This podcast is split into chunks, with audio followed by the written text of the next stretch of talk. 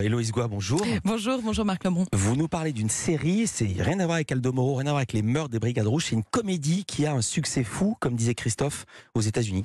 About Elementary, retenez bien le nom de cette série parce qu'elle est déjà en train de devenir un classique à la Friends ou à la The Office. La sitcom a reçu trois Emmy Awards et trois Golden Globes en janvier. Meilleure série comique, meilleure actrice dans une série comique, meilleur acteur dans un second rôle et j'en passe. Et on comprend pourquoi quand on la regarde, c'est simple j'ai pas trouvé de défaut à cette Ah. sitcom qui se déroule à About. C'est une école primaire de Philadelphie et cet établissement public manque cruellement de moyens. Jamal, qu'est-ce que tu fais? J'avais envie, mais les toilettes sont bouchées. Donc tu urines sur le tapis? Bah oui, quand les toilettes sont bouchées, euh, les enfants sont obligés de se soulager Pas en ailleurs. France, pas en France. Non, pas en France. Alors les épisodes se concentrent sur l'équipe de professeurs dévoués qui se démènent sans relâche pour tenter de faire pousser droit euh, les enfants qui n'ont pas euh, les mêmes privilèges que les autres. Mais forcément, c'est pas toujours facile hein, d'enseigner dans ces conditions. Ce sont tous des instituteurs incroyables. Je les admire tous énormément. J'admire surtout les anciens. Nous, les plus jeunes, on apprend encore sur le tas quand on ne démissionne pas.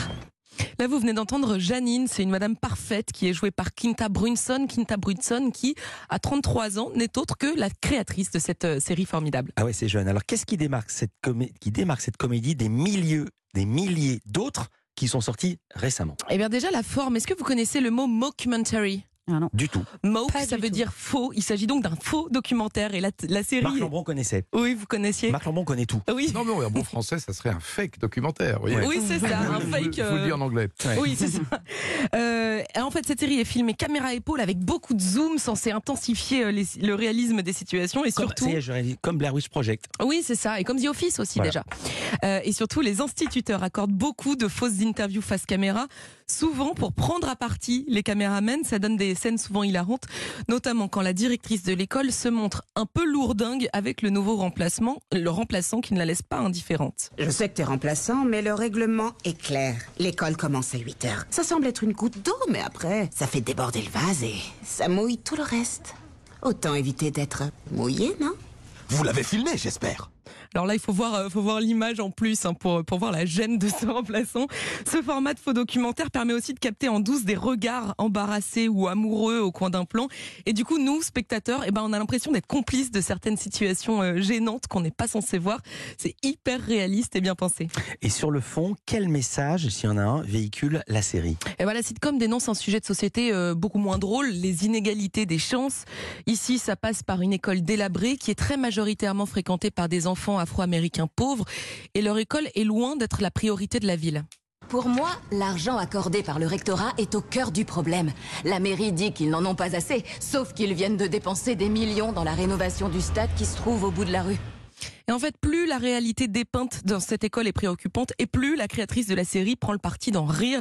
C'est très malin parce qu'elle parvient à sensibiliser tout le monde sur des sujets pas forcément glamour pour une comédie. Étant moi-même issue du système éducatif de Philadelphie, je suis fière d'y avoir survécu et de pouvoir à mon tour enseigner.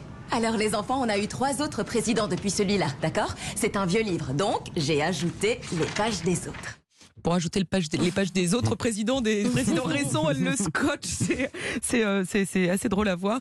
Alors je précise que cette série pullule de références spécifiques à la culture américaine, euh, références qu'on n'a pas forcément, mais ce qui est intéressant, et c'est assez rare pour le souligner, c'est que la traduction en sous-titres, je précise bien en sous-titres, c'est pas la même euh, à la voix, la traduction en sous-titres s'adapte très bien, elle joue avec nos propres références françaises, histoire qu'on comprenne toutes les subtilités euh, de l'humour de la série.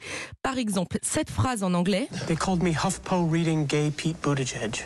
Ça signifie en français Mes élèves m'ont surnommé le Pete Buttigieg gay qui lit le Huffington Post, Pete Buttigieg étant un ministre américain. Eh bien, en sous-titre français, ça donne Mes élèves m'ont surnommé le Gabriel Attal gay qui lit Paris Match. ouais, je tenais à souligner parce que c'est rare de voir ça dans, dans les séries. Ouais.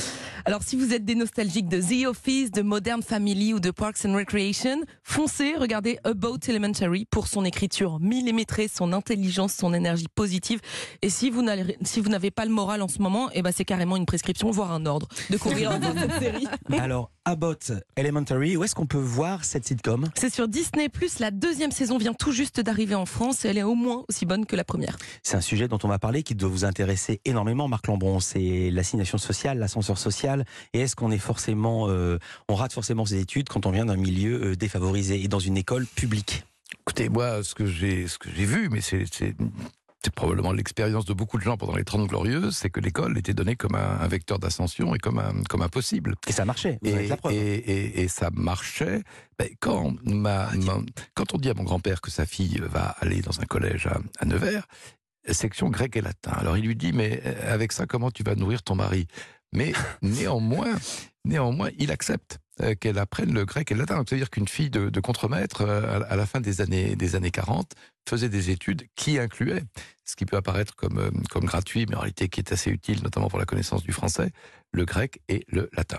J'aimerais bien avoir votre réflexion sur qu'est-ce qui s'est cassé dans l'ascenseur social. Ça sera dans la dernière partie de cet entretien. Culture Média continue et avec des indispensables encore. Oui, on, va, on va aller à la Cité du Vin avec une magnifique expo euh, à voir. Tiens, Marc Lombron, est-ce que vous écrivez vos livres en musique? Ah oui, je, je sonorise euh, selon le, le sujet, très souvent. D'ailleurs, juste un exemple, j'avais fait un livre qui se passait à Rome en 1960, j'avais la musique de Nino Rota Mhm. pour la, la Dolce Vita. Et là, en l'occurrence, Marcel Amont. Là, J'en parle parce qu'il nous a quittés ce matin. C'est pour ça que je cite je Marcel sais, Amont. je sais. Non, là, Paul Dalbret, euh, Bert Silva et Edith Piaf.